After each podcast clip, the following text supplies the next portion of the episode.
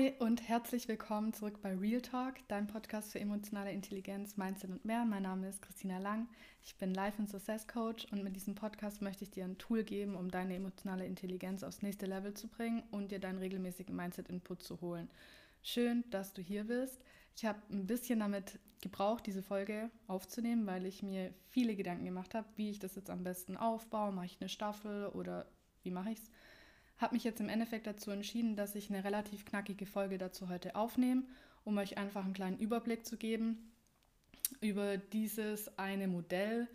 Es gibt ja so viele Dinge, die in Beziehungen reinspielen und Genau, ich spreche hier eine Sache an, die für mich ein mega Gamechanger war, die mein Bewusstsein einfach mega, mega erweitert hat und für mich eine mega Bereicherung war und ich rückblickend auch so viel erkennen konnte. Und deswegen möchte ich jetzt hier gar nicht so viel labern am Anfang. Ich möchte jetzt erstmal direkt was auflösen und zwar beziehungsunfähig. Gibt es das? Also meiner Meinung nach gibt es keinen Menschen, der beziehungsunfähig ist, außer jemand hat eine wirklich schwerwiegende psychische Krankheit Ansonsten ist jeder Mensch so beziehungsfähig, wie er sein möchte. Also auch, wie bereit bin ich als Mensch an mir zu arbeiten und ja, beziehungsfähig zu sein. Das spielt natürlich ganz viel rein. Einmal, wie ich schon im äh, ersten Podcast angeschnitten hat, mit dem Fight-of-Flight-Modus, mit den Glaubenssätzen. Genau, das hat natürlich auch alles Wechselwirkungen. Ich möchte mich hier auf jeden Fall jetzt auf ein Modell beschränken und in diesem Modell geht es um zwei menschliche Grundbedürfnisse, die wir haben unser ganzes Leben lang. Und wir kommen damit auf die Welt und wir entwickeln das immer weiter. Also es ist einmal das Bedürfnis nach Bindung und einmal das Bedürfnis nach Autonomie. Und das Bedürfnis nach Bindung, das hat alles damit zu tun, wie wir, also dass wir zum Beispiel gerne in, in Verbindung sind mit anderen Menschen, dass wir gerne Nähe von anderen Menschen haben, dass wir ähm, Kompromisse eingehen können, dass wir einfach eine äh, Bindung mit anderen Menschen eingehen können. Und Autonomie hat sehr viel damit zu tun, inwiefern kann ich meine Grenzen setzen, inwiefern, inwiefern bin ich konfliktfähig, inwiefern kann ich für mich einstehen. Also da geht es auch darum, dann wirklich sich selbst zu verteidigen teilweise auch oder einfach auch mal in Konflikt reinzugehen und wie gesagt für sich einzustehen. Wenn wir auf die Welt kommen als Babys, dann sind wir sehr, sehr davon abhängig, dass die Bezugsperson sich um uns kümmert. Das heißt, wir sind sehr, sehr weit auf der Seite von Bindung. Die einzigste autonome Handlung, die wir haben, ist das Schreien. Und da kann man zum Beispiel, machen, könnten Babys oder auch Kleinkinder schon tiefe Ohnmachtserfahrungen machen, wenn beispielsweise das Baby ewig schreit und lange nicht nach dem Baby geschaut wird, dann kann in dem Baby schon so ein Glaubenssatz entstehen, wie beispielsweise, dass ich das Opfer meiner Umstände bin, dass ich, dass meine Autonomie praktisch nichts bringt, dass ich einfach keinen Einfluss auf mein Umfeld habe, ich nichts bewirken kann, verändern kann durch meine Autonomie. Und umso älter wir dann werden, umso mehr sollten wir lernen oder lernen wir, unsere Autonomie zu entwickeln. Und gegen Ende von unserem Leben nimmt dann beides wieder ab. Da nimmt die Bindung wieder ab, weil dann wahrscheinlich mit dem Alter eben mehr Menschen sterben, mit denen wir Bindungen haben und auch unsere Autonomie, Autonomie nimmt wieder ab, weil wir wieder abhängiger werden von anderen Menschen, die sich dann wieder um uns kümmern. Also so der Lauf des Lebens. Ich finde es irgendwie ähm, crazy und auch ganz schön, wenn man das jetzt so als Ganzes betrachtet. Und diese Bedürfnisse oder je nachdem, inwieweit wir eben fähig sind, diese Bedürfnisse für uns zu befriedigen oder ja, die wurden natürlich, wie immer alles, sehr geprägt durch unsere Kind, also in unserer Kindheit oder auch durch unsere Bezugspersonen, Erziehungspersonen, alles Mögliche. Und natürlich gucken wir uns auch vieles ab. Also das ist das, also man nennt es im NLP nennt man das das Modeling, also dass auch beispielsweise Kinder, also wir Menschen lernen sehr einfach, wenn wir ein Modell haben, dass wir dann sozusagen übertragen können mit allem.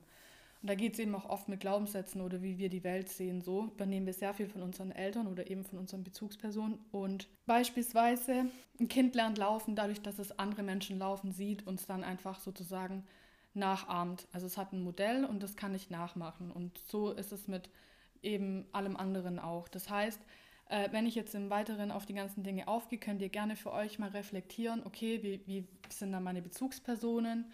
bei welchem Bezugs... Müssen nicht nur die Eltern sein, es können auch Lehrer, Kindergärtnerinnen, Oma, Opa, alle möglichen Leute, die einfach einen Einfluss, Prägungen auf euch hatten, euch geprägt haben. Fangen wir mal an mit dem Bedürfnis nach Autonomie.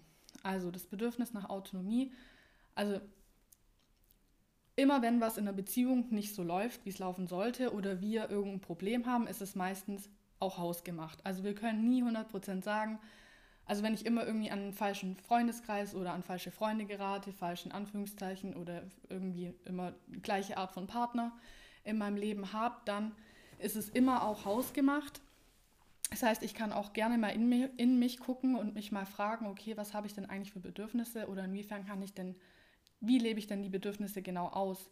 Und gerade jetzt auf Bedürfnis nach Autonomie und Bindung sind wir meistens eben aus dem Gleichgewicht zugunsten von einem von den beiden. Kann sich auch in verschiedenen Beziehungen anders auswirken, also dass ich in einer Freundschaft eher ein Gleichgewicht habe, in anderen Freundschaften bin ich irgendwie bindungsorientiert oder in einer Partnerschaft bin ich eher autonom. Also es kann sich, es ist echt sehr, sehr, da spielen ja noch so viele andere Dinge mit rein, aber für mich war es echt ein Gamechanger, darüber mal zu reflektieren. Es hat mir sehr, sehr viel gebracht, deswegen ich lege euch das wirklich ans Herz Kleiner Disclaimer jetzt im Voraus, ich werde jetzt auf die zwei extremen Ausprägungen eingehen. Also einmal die extreme Ausprägung in Bindung und einmal die extreme Ausprägung in Autonomie. Und genau, fangen wir an mit dem Bedürfnis nach Autonomie. Also ein Beispiel, wie das Bedürfnis nach Autonomie schlecht geprägt wurde, sage ich jetzt mal, oder ja ein bisschen aus, den, aus dem Gleichgewicht geraten ist. Also Leute, die zugunsten der Autonomie oder die eher autonomieorientiert sind, die haben die Erfahrung gemacht, die haben sozusagen Angst vor Nähe. Die, weil die Nähe und Bindung damit in Verbindung bringen, also Nähe und Beziehungen damit in Verbindung bringen, dass sie ihre Autonomie nicht ausleben können. Also dass sie nur ihre Autonomie und ihre Freiheit wirklich ausleben können, wenn sie außerhalb von Beziehungen und Bindungen. Weil, also das ist jetzt auch nur ein Beispiel, das konnte ich mir sehr gut einbringen, was für mich einfach ultra Sinn gemacht hat. Beispielsweise, wenn ein Junge oder auch ein Mädchen in Kindheit erfahren hat, die Mutter oder der Vater oder wer auch immer, die Bezugsperson, war sehr bindungsorientiert oder hat einfach sozusagen, war meistens irgendwie enttäuscht oder ja, sagen, bleiben wir mal bei enttäuscht, wenn dieses Kind, also Junge oder Mädchen, irgendwas Autonomes gemacht hat. Also wenn die eine eigene Entscheidung getroffen hat, irgendwo in der Art und Weise mit eben, umso älter ich werde, seine Autonomie mehr versucht hat auszuleben und immer irgendwo ein bisschen daran gehindert wurde oder eben gemerkt hat, hey, sozusagen die Antwort daraus ist Enttäuschung oder ja, es wurde nicht gern gesehen sozusagen.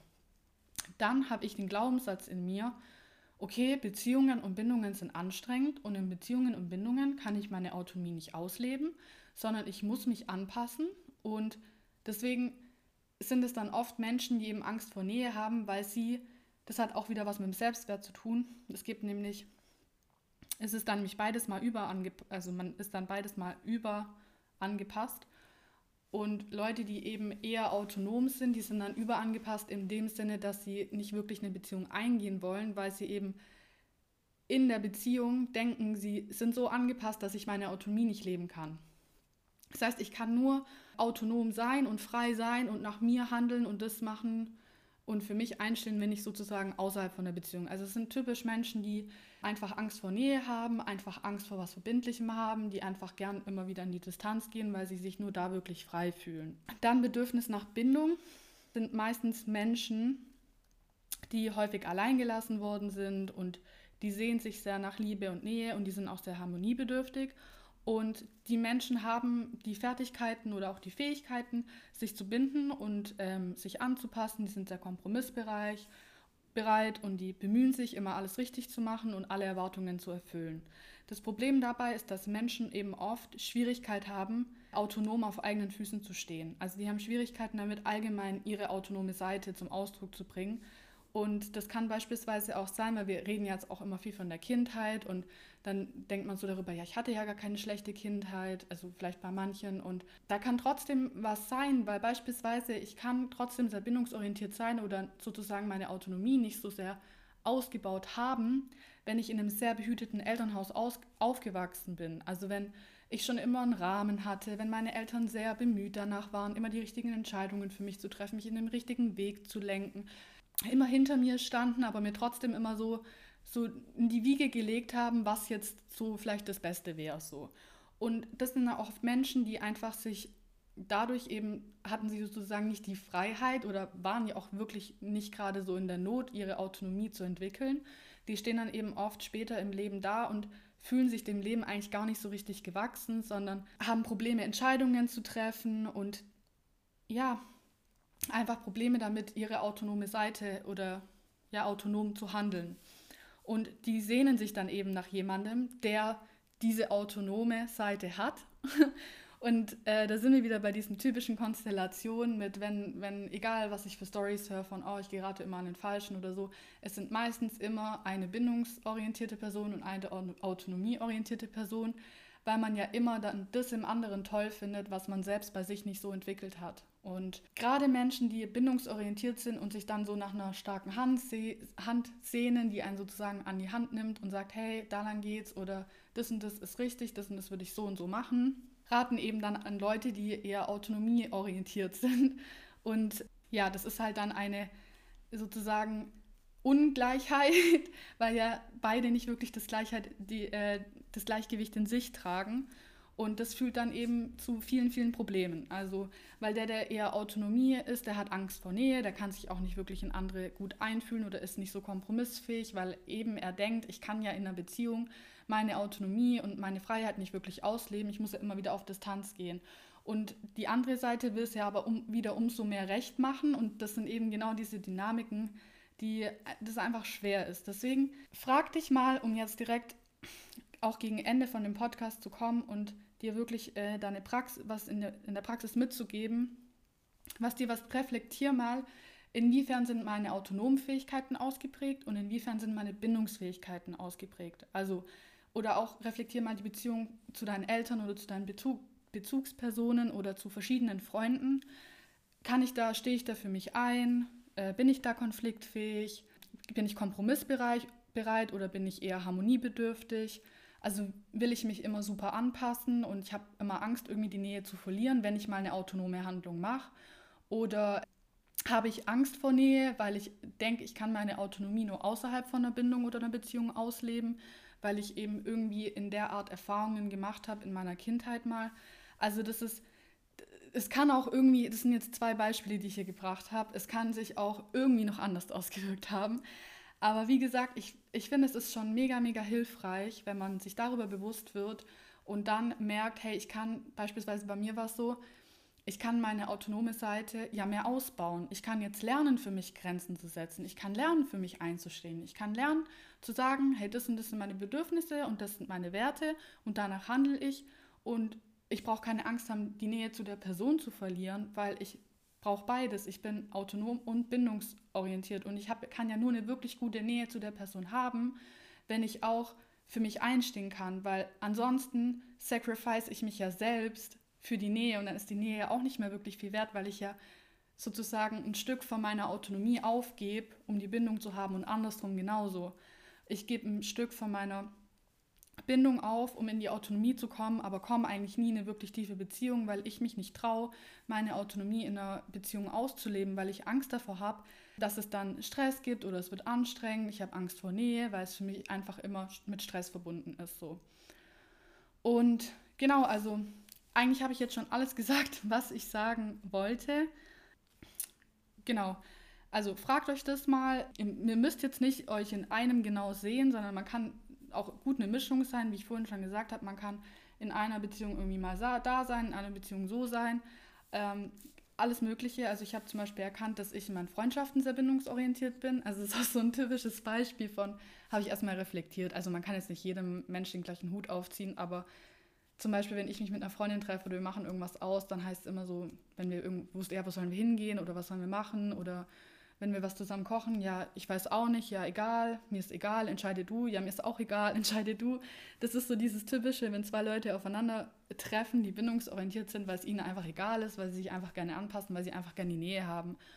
Und in, in dem Beispiel ist ja jetzt nicht wirklich was Schlechtes, aber es gibt einfach uns eine mega gute Möglichkeit, das wirklich zu reflektieren für uns und da einfach über uns hinaus zu, äh, zu wachsen und dann zu sagen, wenn ich zum Beispiel eher autonomieorientiert bin, zu sagen, hey, ich brauche keine Angst davor haben, ich kann in einer Beziehung genauso meine Autonomie leben und kann für mich einstehen.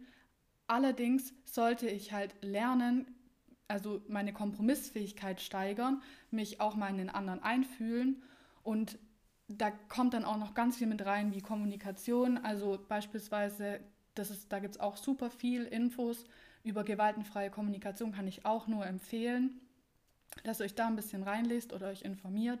Genau, wenn ich eher bindungsorientiert bin, dann kann ich mich mal fragen, hey, stimmt es wirklich, dass ich dann die Nähe verliere zu den Menschen, wenn ich mal eine Grenze setze? Bringt mir das sowas überhaupt, so eine Beziehung zu führen, wenn ich mich selbst andauernd irgendwie zurücknehme und ja, mich sacrifice dafür sozusagen, wie ich vorhin schon gesagt habe.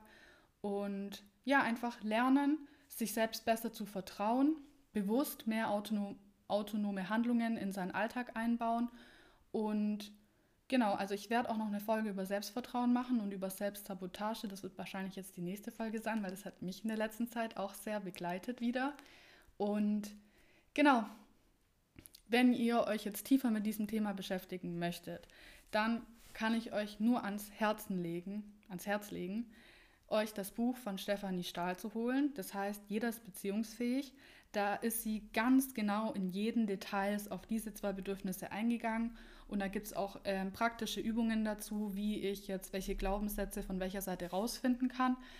Kann ich nur empfehlen. Mir hat es schon gereicht, das einfach mal als Hörbuch zu reichen. Ich konnte da schon sehr viel mit rausnehmen und darüber reflektieren. Aber wie gesagt, jeder, der da tiefer einsteigen möchte, äh, schaut euch dieses Buch an, holt euch das Buch. Ich kann es nur empfehlen. Und generell, wenn ihr sagt, ich habe schon so viele Bücher gelesen, ich habe schon so viel gemacht, überlegt euch wirklich mal, in Coaching zu gehen. Ich sage das nicht, weil ich Coach bin, sondern ich bin Coach, weil ich das sage, weil ich selbst die Erfahrung gemacht habe. Jemand anderes von außen, vor allem eine objektive Person, die nicht eure Freundin ist, die nicht irgendjemand ist, der euch schon länger kennt, die hat, hat einfach eine andere, oder vor allem auch ausgebildete Coaches haben einfach andere, man erkennt seine eigenen schwarzen Stellen oder Löcher einfach oft nicht, weil uns auch unser Unterbewusstsein dafür schützt eben selbst. Und deswegen ist es, wenn ihr da an einem größeren Ding zu knabbern habt, wirklich, wirklich sinnvoll, euch mal einen Coach zu suchen oder ein Coaching-Programm zu machen. Es ist, ist, egal, ob ihr das jetzt bei mir oder bei einem anderen Coach macht. Das ist wirklich einfach nur wichtig. Ich kann es jedem einfach nur ans Herz. Wie gesagt, aus dieser Überzeugung bin ich auch Coach, weil ich einfach weiß, wie viel das in einem verändern kann und mit seinem Leben verändern kann. Vor allem, wenn man wirklich an guten, ausgebildeten Coach ist. Also einfach nur diese Coaching-Ausbildung, die ich jetzt gemacht habe, die hat mir für mich schon super viel gebracht. Also man kann sich bis zu einem gewissen Punkt wirklich auch gut selbst coachen. Aber wie gesagt, einfach bis zu einem gewissen Punkt. Über einen gewissen Punkt kommt man einfach nicht mehr weiter hinaus. Da hilft einfach ein externer Coach oder auch sogar ein Psychotherapeut einfach so, so viel weiter. Und ja, wenn wir uns irgendwie, keine Ahnung, Bein brechen oder so, dann, dann schämen wir uns auch nicht ins Krankenhaus zu gehen, sondern gehen wir ins Krankenhaus, weil bis wir das irgendwie selbst gefixt hätten, könnten wir wahrscheinlich gar nicht so gut. Genau das gleiche ist es eben mit so inneren Struggles auch. Und wirklich, es, ich kann es einfach nur noch mal sagen, es ist so wichtig und es ist so life-changing und es ist allgemein Game-Changer. Deswegen hört euch wirklich was an und dann kommt ins Umsetzen, weil man kann sich auch wirklich, ich weiß nicht, ob ich das Wort jetzt sagen soll oder nicht, aber man, man kann auch so eine Art von Mindset-Selbstbefriedigung machen, wenn man sich die ganze Zeit so Mindset-Podcasts und jegliche Bücher liest und aber nichts in seinem Leben wirklich umsetzt und ändert, dann bringt einem das beste Buch nichts. Deswegen was ich wirklich empfehlen kann, ist, wenn ihr nur eins jetzt aus diesem, Post, aus diesem Podcast mitgenommen habt oder aus irgendeinem anderen Podcast, bringt es mal ins Umsetzen, reflektiert es wirklich mal, was ist der kleinste Step in, in meinem Alltag, in dem ich das beachten kann und das in die Umsetzung bringen kann. Und ihr werdet sehen, was es für einen riesen Unterschied macht und wie viel glücklicher und erfüllter einfach ihr Tag zu Tag sein werdet. Und ja, damit möchte ich jetzt diesen Podcast beenden. Wie gesagt, Buch von Stefanie Stahl, Jeder ist beziehungsfähig, kann ich nur empfehlen, wenn ihr euch da wirklich tiefer mit diesem Thema beschäftigen möchtet. Und ja, wenn dir dieser Podcast weitergeholfen hat und dich inspiriert hat, dann teile ihn gerne mit einer Person und schreib mir auch gerne eine schnelle, kurze Bewertung auf iTunes. Darüber würde ich mich mega freuen, dass einfach noch mehr sehen, hey, kann man mehr mit, mit rausnehmen. Und ja, dann bedanke ich mich ganz herzlich fürs Zuhören und ich wünsche dir eine gute Zeit und wir hören uns hoffentlich im nächsten Podcast und bis dahin alles Liebe.